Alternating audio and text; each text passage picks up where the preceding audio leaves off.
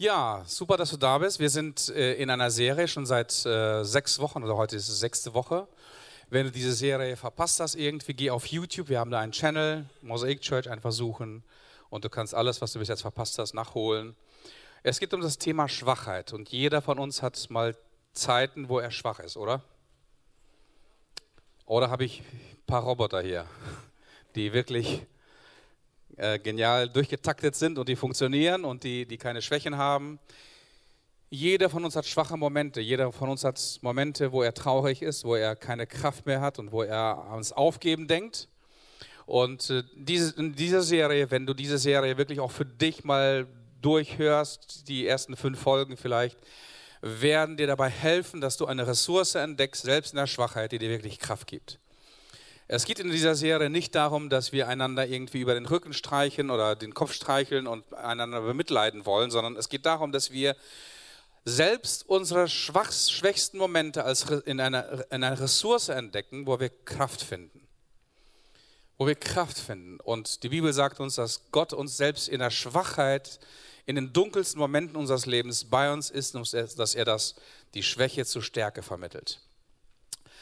Ähm, ich möchte dazu heute zwei Texte lesen, einen Text aus dem Epheserbrief und einen Text aus Hebräer Kapitel 5. Wenn du eine Bibel oder eine App dabei hast, kannst du mit aufschlagen. Epheser Kapitel 4 ist ein, ein Wort von dem Apostel Paulus und er schreibt hier quasi an die Lieder einer, einer Organisation, an die Lieder einer Church einer Kirche, was ihre Aufgabe ist. Und da heißt es, Epheser Kapitel 4 von Vers 11, und er, das heißt Jesus, hat etliche als Apostel gegeben, etliche als Propheten, etliche als Evangelisten, etliche als Hirten und Lehrer, zur Zurüstung der Heiligen für das Werk des Dienstes, zur Erbauung des Leibes Christi, bis wir alle zur Einheit des Glaubens, zu, zu der Erkenntnis des Sohnes Gottes kommen und vollkommen reif werden. Also, diese Apostel, Propheten, Evangelisten, Hirten, Lehrer, das war so das Leiterschaftsteam einer Kirche dort in Ephesus vor 2000 Jahren. Und Paulus sagt, Kirche ist nicht dafür da, damit wir toll aussehen und dass wir einander irgendwie den Frömmigkeit vorheucheln oder dass wir tolles Licht haben, tolle Musik haben, tolle Räumlichkeiten haben, sondern die Kirche ist dafür da, dass Menschen zur Reife geführt werden. Dass Menschen zu selbstständigen, eigenverantwortlichen Wesen herangeführt werden. Okay? Also wenn du zum, zur Leadership gehörst, sei es hier in Detmold, sei es in Paderborn, sei es in Steinhagen oder sonst irgendwo, dann ist das deine Aufgabe. Oder wenn du ein Teamleiter bist, wenn du ein, ein Bereichsleiter bist, deine Aufgabe ist es, nicht den ganzen Scheiß selber zu tun, sondern deine Aufgabe ist es, dass du anfängst zu delegieren, dass du anfängst, Menschen zu sehen in deinem Team. Wo gibt es Menschen, denen ich helfen kann, nach vorne zu gehen? Oder vielleicht sogar, wo kann ich Menschen dazu bringen, mich selber als Leiter zu überholen und mich als Leiter überflüssig zu machen? Du bist nicht der Nabel der Welt und du bist auch nicht der Boss, der jetzt alles bestimmen und über alles, über alles das letzte Sagen haben, sagen haben muss. Deine und meine Aufgabe als, als Leiter ist, andere Menschen zu sehen und andere Menschen zu fördern. Das ist die Essenz dessen, was Paulus hier in Epheser Kapitel 4 sagt. Also, wir haben einen Auftrag, Menschen zur Selbstständigkeit in die Reife zu führen. Der zweite Text, Hebräer Kapitel 5, da geht es ein, geht's ein Wort an die Kirche, an, an Gläubige, Menschen, die, die an Gott glauben, die an Jesus glauben, aber irgendwo stecken geblieben bist. Ich weiß es nicht genau, ob du dich manchmal so gefühlt hast, dass du nicht weiter vorankommst. Dass du irgendwo auf einem Level stehen geblieben bist und dass du nicht weiter vorangehst dass du dich nicht weiterentwickelst, dass du mental dich nicht weiterentwickelst, dass du dich seelisch nicht weiterentwickelst, dass du dich beziehungsmäßig nicht weiterentwickelst, sondern alles, was passiert, im Grunde genommen gibt es keinen Stillstand. Stillstand bedeutet immer Rückschritt. Warum? Weil unser Leben ein rückwärts gerichteter Elevator ist, ein, ein rückwärts ähm, wie heißt das, Elevator? Auf, bitte? Rolltreppe. Eine rückwärts gerichtete Rolltreppe. Das Leben ist eine rückwärts gerichtete Rolltreppe. Das heißt, wenn du im Leben stehen bleibst, gehst du automatisch nach unten. Und zu leben bedeutet, nach vorne zu gehen, bedeutet, nach oben zu gehen. Nach oben zu gehen, obwohl das Leben manchmal verdammt schwer sein kann. Also Hebräer Kapitel 5, von Vers 11 lese ich, über Jesus haben wir euch als Kirche noch viel, viel mehr zu sagen. Und zwar Dinge, die schwer zu erklären sind. Nicht deswegen, weil die kompliziert sind oder sowas, sondern weil ihr träge geworden seid im Hören. Denn obgleich ihr der Zeit nach Lehrer sein solltet, also die Zeit, die ihr schon Christen seid oder die, Zeit, an die ihr schon an Gott glaubt, ist so lange her, ihr müsstet schon wirklich Professoren sein, aber man hat wieder nötig, dass man euch lehrt, was die Anfangsgründe, das ABC des Glaubens ist. Und ihr seid solche geworden, die Milch nötig haben und nicht feste Speise. Wer nämlich Milch genießt, der ist unerfahren im Wort der Gerechtigkeit, denn er ist ein Kleinkind, ein Unmündiger. Die feste Speise äh, aber ist für die Gerechten. Wow, also Gott möchte, dass du wächst, dass dein Leben aufblüht, dass du, dass du vorankommst im Leben, dass dein Leben aufblüht, dass dein Leben eine Frucht trägt und dass andere Menschen, die dich sehen und mit dir zusammen sind und sich an dir reiben, dass ihr Leben reicher wird dass du erwachsener wirst. Und erwachsen werden ist eine wichtige Aufgabe für jeden Einzelnen von uns. Aber erwachsen werden ist auch ein Prozess. Wir haben diese kleine Mia gesehen und die hat ihr Leben noch vor sich. Und die Eltern können Mia helfen, wirklich erwachsen zu werden. Und eines der, der wichtigsten Punkte als Eltern, wir haben selber drei Kinder im Alter von, es ändert sich jedes Jahr, ich weiß es nicht mehr. Jedenfalls irgendwie zwischen, zwischen 15 und, und 19. So, und eines der wichtigsten Aufgaben als Eltern ist, Kinder zu lieben, ihnen wirklich ein, ein, ein sicheres Umfeld zu geben in einer Familie, aber gleichzeitig auch Kinder loszulassen. Vom ersten Tage, dass wir Kinder erziehen, um sie loszulassen. Ich weiß, also wir haben es als, e, als junge Ehe schon, als wir kleine Kinder hatten, so, so gehandhabt, dass wir uns Zeit genommen haben für, zu zweit. Und ähm, ich weiß, der erste Urlaub zu zweit, wo unsere Kinder noch klein waren, unser Jonas zum Beispiel sehr, sehr klein war, da, da, da ist dein Herz fast zersprungen. Wir, waren, wir, wir hatten ein tolles Wochenende, wir hatten uns ein Hotel eingebucht einfach und wirklich eine geile Zeit gehabt. Ne? Und Anita musste die ganze Zeit an, an das kleine Kind denken. So. Und das ist bei Müttern viel, viel stärker als, als bei uns Vätern, bei uns Männern. Wir können relativ schnell abschalten, was zumindest was Kinder betrifft. Okay. Das ist manchmal auch zum Nachteil für die Kinder. Ähm, aber loslassen, loslassen. Und wir haben, wir haben die Erfahrung gemacht, wir haben uns regelmäßig wirklich, seit die Kinder klein sind, die Zeit genommen für zwei, weil das Beste, was du deinem Kind geben kannst, ist, dass die Kinder wissen, dass Papa und Mama glücklich sind. Das ist das Beste, was du deinem Kind geben kannst, dass die, das Kind eine vollkommene Sicherheit darin hat, Papa und Mama sind glücklich. Wenn du das ihnen auf einen Lebensweg mitgeben kannst, das gibt ihnen Gelassenheit, das gibt ihnen Sicherheit, das Gefühl, das Gefühl geliebt zu sein, in einem, in einem stabilen Umfeld aufzuwachsen. Aber natürlich ist es schwer. Es ist schwer, wirklich seine eigenen Kinder, sein eigenes Fleisch und Blut von vornherein dazu zu erziehen, dass sie selbstständig werden, dass sie, dass sie losgelassen werden. Dass die Mutter sich nicht ständig in das emotionale Umfeld eines Kindes einklingt und irgendwie so eine Fortsetzung des Kindes ist emotional gesehen. Es ist schwer. Aber es ist notwendig, eine wichtige Aufgabe, aber es ist gleichzeitig auch ein, ein, ein langer Prozess. Und ein Erwachsenwerden ist keine Angelegenheit des Alters, obwohl es eigentlich so sein sollte. Das heißt, es sollte eigentlich so sein, je älter wir werden, je erwachsener wir werden körperlich, dass wir auch innerlich erwachsen werden, dass wir reifer werden als Persönlichkeiten. Und wenn man unter idealen oder zumindest guten Bedingungen aufwächst, kann ein Mensch wirklich auch erwachsen werden. Also das Thema heute ist, äh, erwachsen werden ist keine Glückssache. Du siehst das K ein, eingeklammert, also das Erwachsenwerden ist wirklich eine Glückssache. Wenn du eine erwachsene Persönlichkeit wirst eines Tages in einem Prozess, dann wirst du das wirklich merken, dass du ein glücklicher Mensch bist. Dass du wirklich ein glücklicher Mensch bist. Viele Menschen gehen auch Beziehungen ein, heiraten oder sonst irgendwas, um glücklich zu werden, damit jemand anders sie glücklich macht. Aber das funktioniert nicht. Stell dir mal vor, zwei liebeshungrige Menschen kommen zusammen, zwei unglückliche Menschen kommen zusammen und jetzt wollen sie beide glücklich werden. Das sind Vampire, die saugen sich aus. Aber wenn du selber glücklich bist, ein, ein, von Liebe, von Frieden, von wirklich eine erwachsene Person bist, dann kannst du jemanden beschenken. Also erwachsen werden muss bestimmte Bedingungen erfüllen. Und erwachsen sein ist keine Glückssache und gleichzeitig auch eine Glückssache. Was meine ich, wenn ich heute über das Erwachsensein reden möchte? Wikipedia definiert Erwachsensein folgendermaßen. Als, Erwachsener, als Erwachsene werden Menschen nach Abschluss der Adoleszenz bezeichnet. Adoleszenz, das ist die, das äh, Lebensalter zwischen dem 16. und dem 24. Lebensjahr. Allgemein geht man davon aus, dass der Erwachsene jede notwendige Fähigkeit und Kenntnisse erworben hat, die ihn befähigen, die für sein Leben und Fortkommen notwendigen Entscheidungen selbstständig und eigenverantwortlich zu treffen.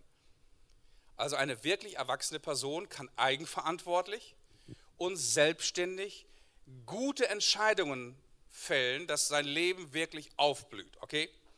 Jeder von uns kann dumme Entscheidungen treffen, die unser Leben ruiniert, aber das ist nicht erwachsen werden, das ist eher ein Kind bleiben und irgendwie rumspielen und dumme Sachen anstellen und sich selbst und sein Umfeld zerstören und sein, sein, seine Familie vielleicht, seine Kinder vernachlässigen. Das kann, das kann jeder Dummkopf. Aber erwachsen werden, das ist eine Kunst. Oder ich liebe das, was Professor Dr. Arnold äh, sagt, der ist äh, Professor für Erwachsenenbildung an der Technischen Universität in Karlsruhe, äh, Kaiserslautern, Entschuldigung. Er schreibt folgendes. Neben dem Eintritt der Geschäft Geschlechtsreife ist das der Eintritt in eine selbstverantwortliche Lebensführung, die vielen Gesellschaften ihren Ausdruck und den Abschluss fürs Erwachsensein bietet. Also neben dem Eintritt der Geschlechtsreife, der Eintritt in eine selbstverantwortliche Lebensführung. Das heißt, wenn du 30 bist, immer noch bei Papa Mama wohnst, bist du ein Kind, bist du nicht erwachsen geworden. Irgendwas ist da fehlgelaufen in deiner Entwicklung. Und inzwischen sind sich Psychologen, Soziologen, äh, Pädagogen einig, das ist eine unumstößliche Tatsache, dass persönliche Reife nicht unbedingt etwas mit dem Alter zu tun hat. Persönliche Reife, emotionale Reife hat nicht etwas mit dem Alter zu tun. Ich äh, habe vor kurzem ein Buch gelesen von dem Entwicklungspsychologen und Kinderpsychiater Dr. Michael Winterhoff. Kann ich wirklich empfehlen, alles, was er geschrieben hat, wirklich. Also google das mal oder such bei, bei Amazon. Und er schreibt in seinem letzten Bestseller folgendes. Wenn es heute nur noch wenige Menschen gibt, die wissen, was ein Erwachsener ist, liegt das daran, dass es nicht mehr genug wirklich Erwachsene gibt, die es ihnen zeigen können. Wir haben heute tatsächlich eine Gesellschaft aus 40 bis 60-Jährigen, die es verlernt haben, erwachsen zu sein. Und dann sind da ihre Kinder heute in ihren 20ern und 30ern, die nie die Chance hatten, erwachsen zu werden, weil ihre Eltern sie als emotionale Ressource missbraucht und materiell abgesättigt haben. Das ist sozusagen der letzte Sargnagel. Die nicht erwachsenen Eltern sorgen dafür, dass ihre Kinder nicht erwachsen werden. Und wenn wir diesen Mechanismus nicht durchbrechen, wird bald tatsächlich kein Erwachsener mehr da sein, der zeigen kann, wie es geht. Die zweite unerwachsene Generation nach dem Auftreten der digitalen Revolution beginnt nun auch schon Kinder großzuziehen. Und es ist wie bei Hartz-IV-Familien, bei denen drei Generationen lang niemand erwerbstätig war. Woher in aller Welt sollen die Kinder wissen, dass es auch anders geht? Originalton Dr. Michael Winterhoff. Und in einem wissenschaftlichen Artikel von der Wissenschaftsjournalistin Ursula Nuber las ich letztens im ähm, Psychologie heute folgendes.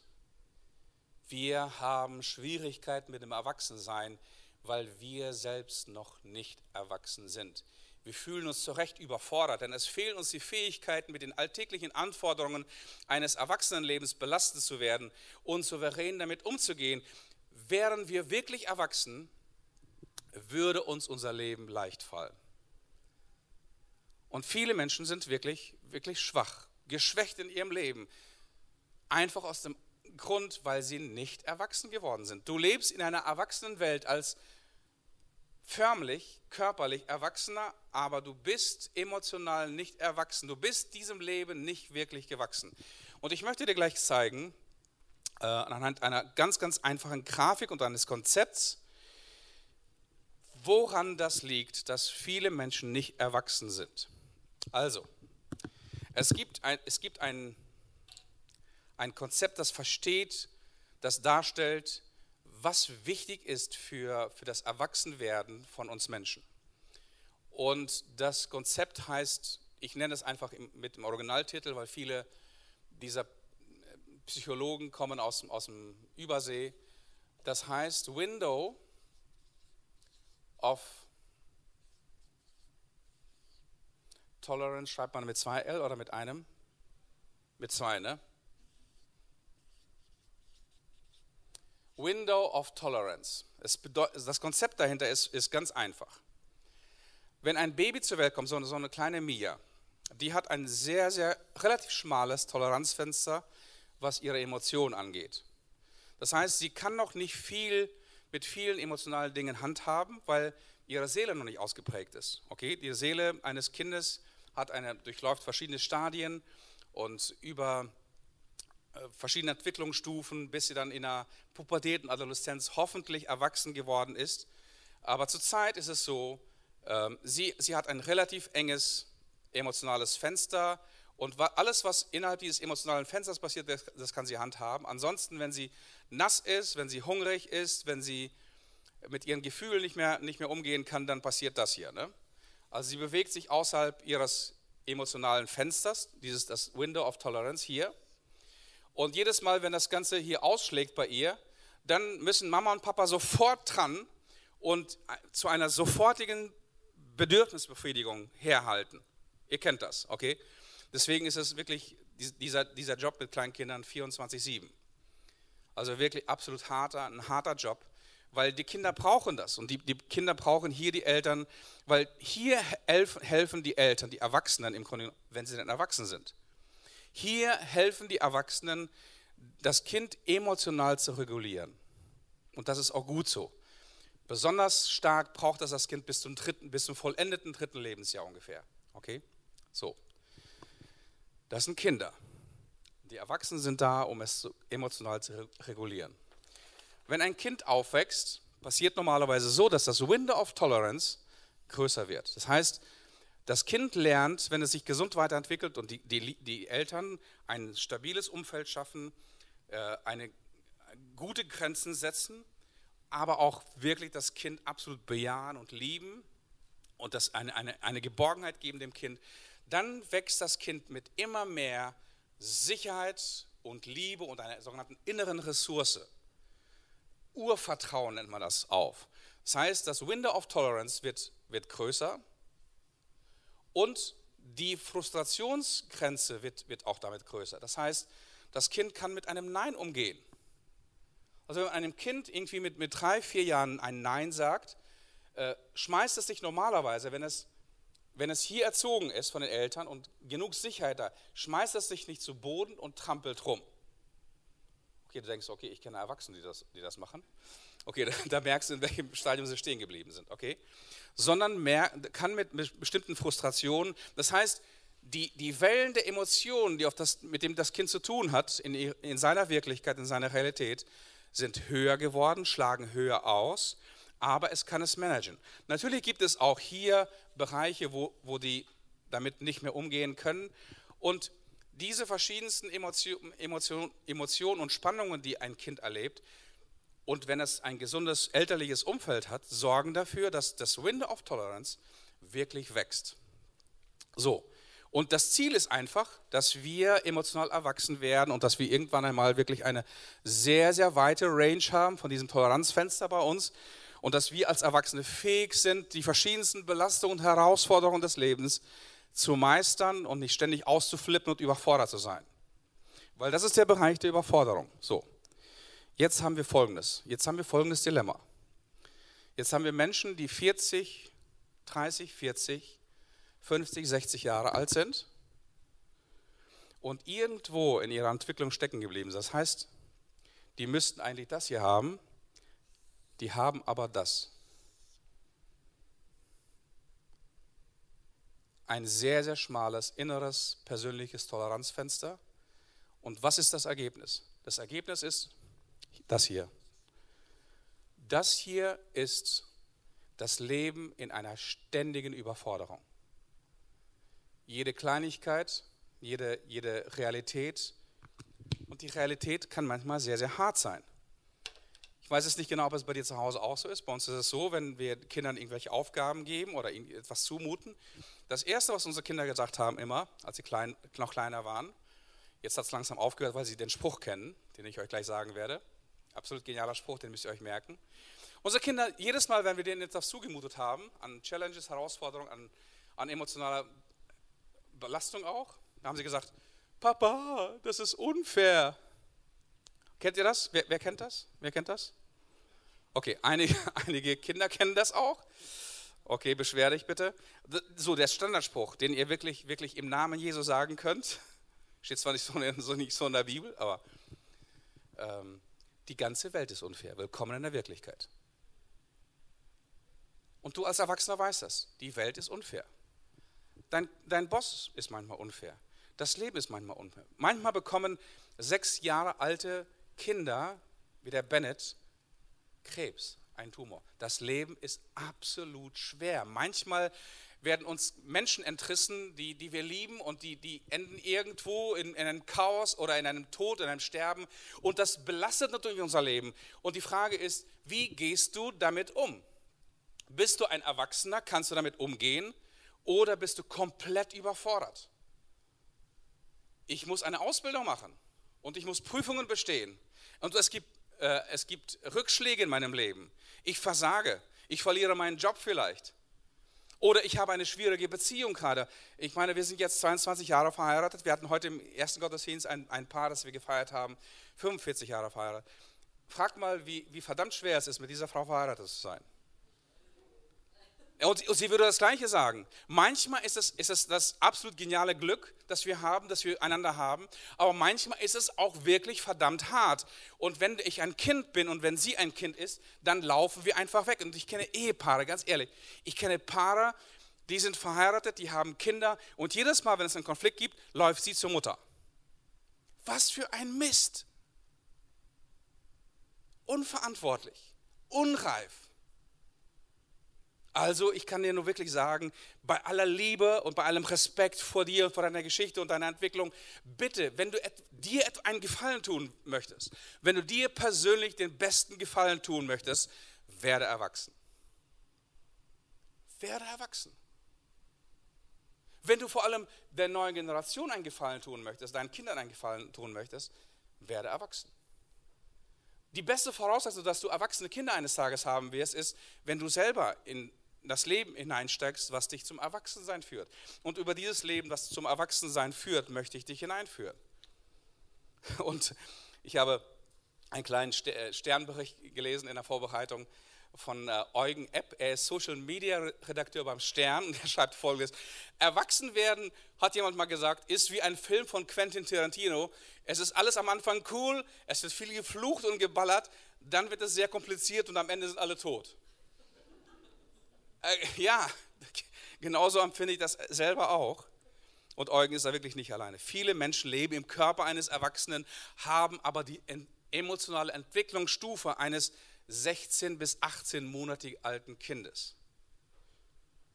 Also, was sind die verschiedensten Merkmale, die Erwachsenen kennzeichnet, die nicht reif geworden sind? Ich möchte dir sieben verschiedene Kennzeichen nennen. Vielleicht kannst du, wenn du ehrlich bist heute und in der Kirche, vielleicht, vielleicht bist du heute mal ehrlich.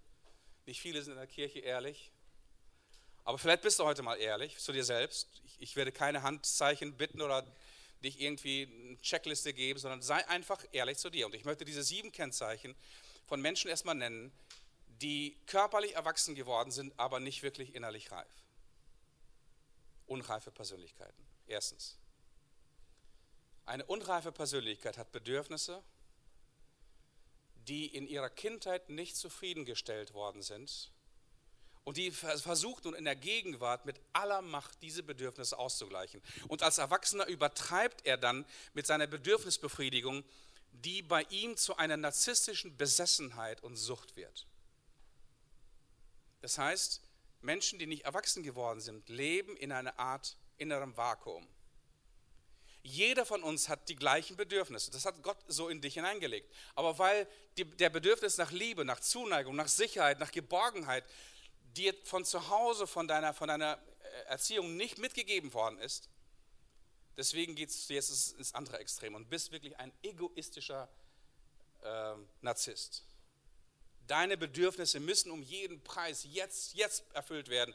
Das ist wie bei Kindern. Sie sind, haben jetzt Hunger und jetzt schreien sie und jetzt werfen sie sich zu Boden und jetzt müssen sie, muss irgendjemand dafür da sein, um deine Bedürfnisse um jeden Preis und zwar sofort zu erfüllen. Ein zweites Kennzeichen. Eine unreife Persönlichkeit ist ständig geprägt von Scham und von Schuld und zeigt dieses aber durch ein Verhalten, durch Worte, durch Gefühle in der Weise, dass jemand in seinem Umfeld immer schuldig ist. Ich weiß nicht, ob du diese Menschen kennst. Irgendetwas passiert und sie wissen ganz genau, wer schuld ist. Meine Mutter ist schuld, mein Partner ist schuld, mein Boss ist schuld, die Umstände sind schuld, keine Ahnung. Man hat mal eine Statistik erhoben, wie viele Omas in den USA gestorben sind. Jedes Mal, wenn, wenn im College die Prüfungen sind, stirbt irgendeine Oma. Okay, um einen Aufschub der Prüfungen. Und laut dieser Statistik sind ungefähr, ungefähr 25 Mal so viele Omas in den USA gestorben, wie es überhaupt gibt. Irgendjemand ist schuld. Der Verkehr ist schuld, die Oma ist schuld. Ich trage keine Verantwortung für mein Leben. Ich bin selber voller Scham und voller Schuld in meinem Leben. Ich fühle mich ständig schuldig irgendwie, aber ich weiß ganz genau, dass ich es nicht bin, sondern dass es jemand anders ist. Viert, äh, drittens, jemand, der emotional un, eine unreife Persönlichkeit ist, unterdrückt seine Gefühle und zwar so lange, bis die Emotionen sich angehäuft haben und man sie unkontrolliert irgendwie los wird. Entweder durch eine Explosion, das heißt irgendwie äußere Aggression nach außen, man nennt das Jezorn, oder durch Implosion, Aggression nach innen, und zwar Depression. Emotionen, wenn sie nicht kontrolliert werden, wenn sie nicht gelebt werden können, wenn sie in, in falscher Art und Weise ausgelebt werden, geht immer in Richtung Aggression nach außen oder Aggression nach innen im Sinne von Implosion und Depression und depressiver Verstimmung. Viertens. Jemand, der unreif ist, verbirgt seine Wunden, seine inneren Wunde des Verlassenwerdens, der Ablehnung oder einer anderen inneren Verletzung, die er in seiner Kindheit erlebt hat. Und diese inneren Verwundungen, die triggern und treiben sein ganzes Leben an. Du lebst nicht. Du wirst gelebt. Du lebst nicht wirklich. Du wirst gelebt von dem Schmerz, von Verwundungen, deiner Vergangenheit. Du hast deine Vergangenheit nicht wirklich hinter dir gelassen. Du gehst zwar voran, aber du hast den Eindruck, es macht so verdammt viel Schmerz und es, es fällt so verdammt schwer, den nächsten Schritt nach vorne zu gehen, weil da irgendeine Macht ist, die dich ständig nach hinten treibt. Und deswegen ist deine Zukunft nicht wirklich etwas Neues, sondern deine Zukunft ist die Wiederholung deiner Vergangenheit. die Wunden des Verlassenwerdens, der Ablehnung eines, eines Traumas, die triggern und treiben dich in deine, im Grunde genommen nie neue Zukunft, sondern immer als Vergangenheit. Fünftens, er muss seine Lehre immer mit etwas Neuem füllen und ist daher unstetig, getrieben und kann keine Grenzen ziehen und kann auch keine Grenzen einhalten von daher sind diese Menschen oft sehr, sehr abhängig von anderen. Sehr, sehr abhängig von anderen Menschen. Sechstens. Bei ihm paaren sich oft krasse Gegensätze, zum Beispiel das Gefühl von Minderwertigkeit, also man kommt sich ständig minderwertig vor, und der Sucht und das Streben nach öffentlicher Anerkennung. Und natürlich, wenn jemand geprägt ist von Minderwertigkeit und dass er sich für, für ganz, ganz schlecht hält oder nichts nütz hält oder unfähig hält und dann gleichzeitig äh, ständig jemanden um sich haben muss, der ihn bejaht und der, der ihn irgendwie auf ein Podest hebt, das ist eine innere Spannung, die man kaum längere Zeit aushalten kann. Und siebtens, obwohl er viel geben kann, kann diese Person nie selbstlos lieben. Liebe ist für einen emotional nicht Erwachsenen, für einen emotional Unreifen immer eine Leistung, die er erbringen muss. Normalerweise erwartet er im Gegenzug, Gegenzug immer etwas dafür. Manchmal fordert er das lauthals wie ein Kleinkind und trampelt herum oder zieht sich schweigend zurück, bestrafend schweigend zurück. Oder manchmal ist diese Erwartung erdrückend und unausgesprochen im Raum. Du schuldest mir was, du schuldest mir was, du schuldest mir was. Nie ist die Liebe und das, das was man dem anderen gibt, selbstlos. Okay. Also einige Kennzeichen, vielleicht hast du dich hier und da gesehen. Ich weiß, dass das krass ist, ich will dir auch nicht wehtun, aber den Schmerz, den fügst du dir selber zu, im Grunde genommen, weil du wahrscheinlich körperlich erwachsen bist, aber irgendwo stehen geblieben bist. Und willkommen in der Wirklichkeit. Ich meine, das ist unfair, sagst du. Ähm, ich komme in eine Kirche, um irgendwie ähm, Segen zu bekommen und hier jetzt stellt mich jemand vor eine ganz, ganz harte Realität. Willkommen in der Wirklichkeit. Und weißt du, wo Gott dir begegnet, dir und mir begegnet? Gott begegnet dir und mir in der Wirklichkeit. In der harten Wirklichkeit manchmal. Nicht um uns anzuklagen, nicht um uns zu verurteilen, sondern uns bei der Hand zu nehmen und uns einen Weg mitzunehmen. Und genau das möchte Jesus wirklich. Er möchte dich bei der Hand nehmen. Jesus sagt, ich bin der Weg und die Wahrheit und das Leben. Aber am Anfang steht der Weg. Also Jesus erwartet von dir nicht, dass du irgendwie von jetzt auf gleich ein, ein vollkommen reifer und äh, ausgeglichener und so so, so ein Heiliger mit einem Heiligenschein bist. Das erwartet Jesus nicht von dir. Aber Jesus möchte, dass du dich an ihn anklingst und an ihn bei der Hand nimmst und dass er mit dir gemeinsam einen Weg gehen kann. Und wie dieser Weg aussehen kann, möchte ich dir ganz kurz zeigen. Äh, anhand nächster sieben äh, Kennzeichen von emotionaler und geistlicher Reife. Wenn du eine Bibel dabei hast, kannst du Philippa Kapitel 3 aufschlagen. Das ist ein Text aus dem Neuen Testament, auch von Paulus. Philippa Kapitel 3. Äh, ich werde einiges davon lesen, ganz kurz, und einige Dinge sagen. Was sind, was sind sieben, sieben Kennzeichen von Menschen, die, die, die sich auf dem Weg der Reife befinden. Erstens, Menschen, die reif sind und die auf dem Weg der Reife sind, übernehmen Verantwortung für ihr Leben. Sie leben nicht in der Reaktion, sondern sie agieren. Menschen übernehmen Verantwortung für ihr Denken, für ihr Fühlen, für ihr Verhalten Reif zu sein bedeutet, die erste wichtige Entscheidung zu treffen. Ich bin hundertprozentig verantwortlich. Warum? Weil nur dann, wenn du hundertprozentig verantwortlich bist, kann sich etwas ändern. Wenn deine Oma oder deine Mutter oder die Umstände verantwortlich sind für deine Misere, dann wird sich daran nichts ändern. Du bist ein Opfer. Und Paulus schreibt diesen Brief an die, an die Gemeinde in Philippi äh, aus dem Gefängnis aus Rom. Stell dir mal vor, er ist gefangen und er wartet gerade auf sein Todesurteil. Okay? Was denkst du, würde jemand schreiben, der wirklich kurz vor seinem Exitus steht und der, er würde wahrscheinlich sich bejammern, keine Ahnung, und bedauern und rumheulen und so. Und Paulus schreibt folgendes, die ersten Zeilen. Im Übrigen, meine Geschwister, freut euch in dem Herrn und euch abermals dasselbe zu schreiben, ist es wichtig, es ist mir nicht lästig und ich sage es euch noch einmal, freut euch.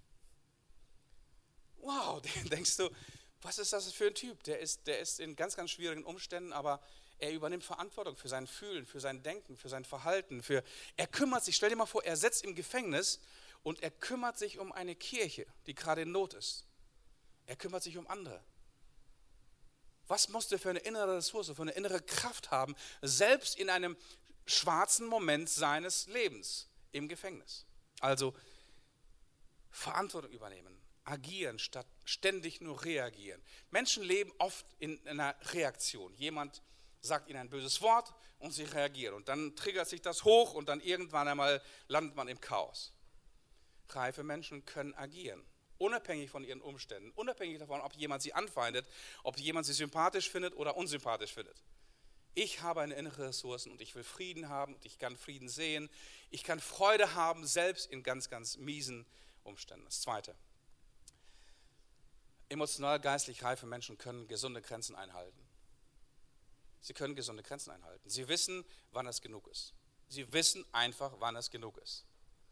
Es ist wichtig, dass du als reife Person weißt, wo du anfängst und wo du aufhörst und wo jemand anders anfängt und wo jemand anders aufhört. Also die Christen hier in Philippi waren in einer schwierigen Situation. Da gab es da gab es ganz, ganz böse Leute, die die Kirche zerstören wollten. Und Paulus schreibt ihnen, habt Acht auf die Hunde, habt auch Acht auf die bösen Arbeiter, habt Acht auf die Zerschneidung. Das waren Juden, die die Kirche auseinander, auseinanderbringen wollten. Ähm, denn wir sind das wahre Volk Gottes. Wir dienen Gott in Christus Jesus und rühmen ihn, rühmen uns nicht auf unsere eigene Verdienste und, und äh, rühmen uns nicht auf unser Fleisch. So, also, du kannst eine gesunde Grenze setzen. Was ist schlecht für mich? Was ist gut für mich? Wo, wo, äh, wo muss ich jemanden aus meinem Leben auch ausgrenzen, der einfach Zerstörung und Chaos hineinbringt? Du kannst dir doch nicht Menschen erlauben, dass sie mit dreckigen Schuhen ständig in dein Wohnzimmer gehen und Chaos anrichten. Und wieso erlaubst du das dann, dass Menschen mit, mit Mist und mit irgendwelchen Gedanken und mit welchen Zerstörungen in dein Denken, in dein Herz hineinkommen? Du bist die Frau und du bist der Mann, der über dein Herz wacht. Mehr als alles sagt die Bibel, was man sonst behütet, behüte dein Herz. Und du kannst es nicht zulassen, dass andere Menschen dort in dieses Herz einfach hineinkacken, ganz ehrlich. Oder irgendwie Dreck hineinbringen. Und dann denkst du, wow, mein Leben ist, ist im Chaos und äh, merkst gar nicht, dass du keine Grenzen gesetzt hast, dass du jedem erlaubst, dein Denken, dein, deine Tür des Denkens und dein, deine Lebenstür ist auf Klick. Jeder kann reinkommen, jeder kann rauskommen, jeder kann Chaos anrichten.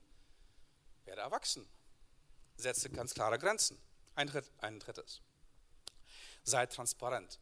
Transparent sein bedeutet, dass du einen echten Zugang gewährst von anderen Menschen, einen echten Zugang gewährst zu deinem Herzen, zu deinem Leben. Fehler akzeptieren und auch Fehler zugeben. Paulus spricht hier über eine Zeit in seinem Leben, wo er wirklich sehr, sehr viele Fehler gemacht hat, wo er schuldig geworden ist, wo er gesündigt hat, wo er sogar die Kirche Jesu verfolgt hat und einige Menschen umgebracht hat. Er spricht darüber hier in diesem Text einfach deswegen, weil er ein Erwachsener ist. Und ein Erwachsener kann zu seinem Schatten stehen, zu seinen Fehlern stehen. Er kann sie auch offen zugeben. Keiner von uns ist perfekt. Erwachsen zu sein bedeutet nicht, dass wir irgendwie heilig sind, dass wir absolut sind, dass wir, dass wir komplett rein sind und dass wir eine glatte Biografie haben. Nein, unsere Biografie und unser Leben ist manchmal ein Auf und Ab und wir machen Fehler. Transparent zu sein, du brauchst dich nicht verstecken, kann es echt sein. Gott liebt dich so, wie du bist. Einige sagen, okay, Gott liebt dich so, wie du bist. Okay, Gott liebt dich so, wie du bist. Gott liebt dich so, wie du bist. Du kannst transparent sein. Du brauchst vor Gott und vor anderen nichts zu verstecken. Ein viertes, Fokus. Fokus. Hast du einen Fokus für dein Leben? Hast du eine Vision für dein Leben? Paulus schreibt hier, ich vergesse, was da hinten ist. Das heißt, ich kann mich wirklich von, von Dingen aus der Vergangenheit lösen, auch von meinen Fehlern, von meinem Schatten. Ich kann mich davon lösen, wirklich. Ich kann das hinter mich lassen, komplett. Und ich strecke mich nach dem aus, was da vorne liegt. Ich jage nach dem Ziel zu, dem Kampfpreis der himmlischen Berufung Gottes in Christus Jesus. Hast du einen Fokus, hast du eine Vision, was deinem Leben Sinn gibt, was deinem Leben Kraft gibt, was deinem Leben eine, eine, eine Begeisterung gibt? Einer meiner Mentoren, John Burns, hat mir meine Geschichte erzählt. Er war, er war in Afrika in einem Einsatz unter, äh, unter äh, die betreuen da so, so, so, so ein Kinderheim. Und das sind alles Kinder, die Kriegssoldaten waren. Wirklich emotional komplett zerstört. Also wirklich traumatisierte Kinder, die kaum Liebe erfahren haben, kaum wirklich eine gesunde Familie, kaum kaum Sicherheit in ihrem Leben erfahren haben, wirklich sehr, sehr viel Gewalt gesehen haben, viel zu viel für ihr Leben. Und nun erzählt er ihnen etwas von, von Liebe und, und gesunden Familie. Und er wollte den, den Teenies beibringen, das waren 14 irgendwie bis, bis 16-Jährige. Er wollte ihnen etwas beibringen davon, was bedeutet, eine gute Ehe, eine gute Beziehung zu führen, was es für, welche Charakteristika sind wichtig für eine gute Beziehung zwischen Junge und Mädchen und was eine gesunde Sexualität ist. Und da sagte ein Junge, ach John, weißt du was, ich habe schon so vieles erlebt, ich habe schon so viele Vergewaltigungen erlebt, war selber Teil von Vergewaltigungen. Ähm, wie, wie, soll ich dieses, dieses, dieses wahnsinnige leidenschaftliche Verlangen nach Sexualität, nach Intimität überhaupt beherrschen? Ich kann das nicht. Und John sagte, das habe ich nie vergessen, John sagte folgendes. Wenn deine Vision nicht größer ist als ein Penis, wirst du es auch nie schaffen. Und ich kann jetzt wirklich sagen, Männer, ich meine, ich, ich weiß es, also 80 Prozent von, von uns Männern, die haben Probleme mit Pornografie, sind untreu, hier. Vielleicht steigst du nicht ins Bett mit jemandem, aber du bist untreu hier. Und ich kann eines sagen, wenn du keinen kein Lebenssinn hast, wenn du kein Lebensziel, keine Vision hast für dein Leben, die größer ist als dein Penis, wirst du es nie schaffen. Fokus, wirklich zielgerichtet zu leben und ähm, wenn, wenn du wirklich Jesus dein Leben gibst und nach Jesus dein Leben ausrichtest, wird das eine Vision für dein Leben sein, die dein Leben wirklich verändert. Ein fünftes, Selbstwahrnehmung, eine gesunde Selbstwahrnehmung, ein Zugang zu dir selbst zu haben. Und das bedeutet Verwundbarkeit zulassen. Verwundbarkeit, Verwundbarkeit zulassen. Du und ich, wir sind zerbrechliche Menschen, wir sind zerbrechliche Gefäße. Und wir haben oft Schwachheit und Unzulänglichkeiten im Leben, nur deswegen, weil wir jemandem erlauben dürfen, dass er uns sein Erbarmen zeigt, dass er uns hilft, dass er uns beisteht. Wir brauchen einander. Guck mal, Gott ist ein dreieiniges Wesen. Gott Vater, Gott Sohn, Gott Heiliger Geist, sagen wir. Wenn du in der Kirche gehst, kennst du diese Formel. Ne? Aber wenn Gott schon nicht allein sein kann, wenn Gott schon nicht allein sein kann, wie wenig kannst du es und ich?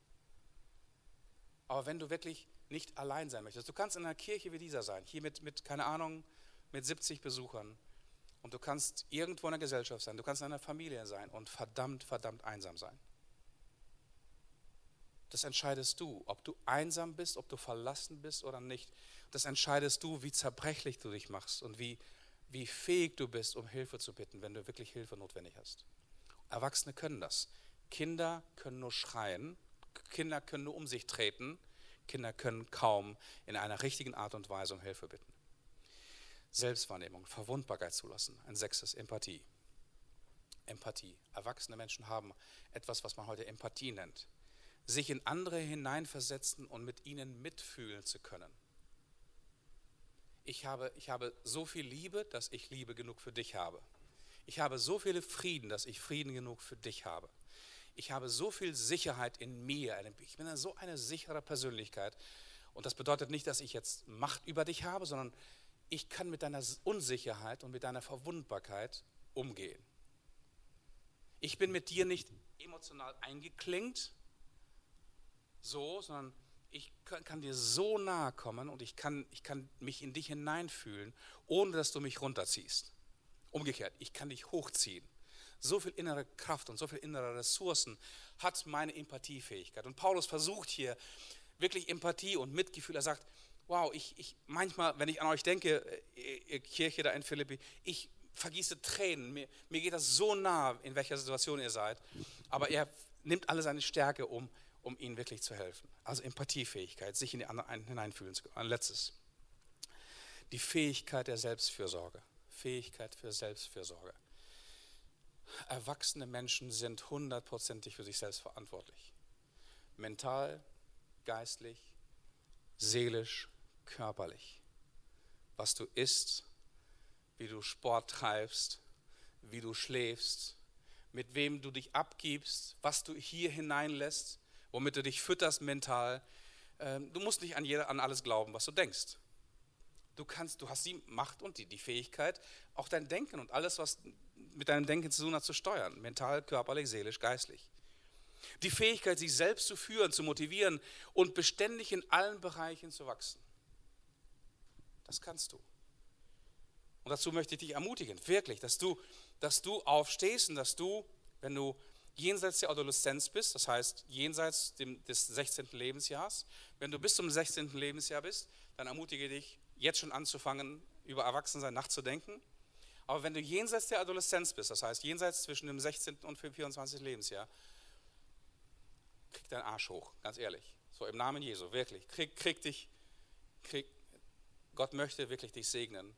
Und Gott möchte nicht, dass du ein, dein Leben lang in, in Schwachheit und in Unfähigkeit lebst, sondern erwachsen wirst. Und ich kann dir sagen, wer dein bester Begleiter sein wird auf dem Weg zum Erwachsensein. Jesus selbst wird dein bester Begleiter sein. Er wird dich unterstützen, er wird an deiner Seite sein, weil das ist sein Plan für dein Leben. Amen.